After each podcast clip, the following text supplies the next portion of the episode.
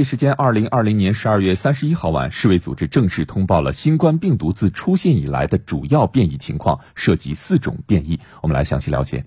据介绍，二零二零年一月底至二月初，新冠病毒发生突变，随后逐渐取代了最初发现的毒株。到二零二零年六月，该变异病毒成为全球范围内主要传播的病毒类型。二零二零年八月至九月，丹麦发现与水貂相关的变异病毒。该病毒似乎并未广泛传播。目前，丹麦仅在九月发现了十二例人感染病例。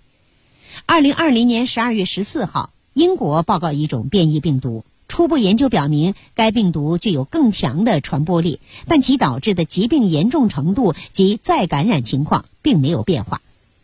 二零二零年十二月十八号。南非检测到一种变异病毒，该病毒可能会增加传染性，但尚无证据表明其会引起更严重的疾病。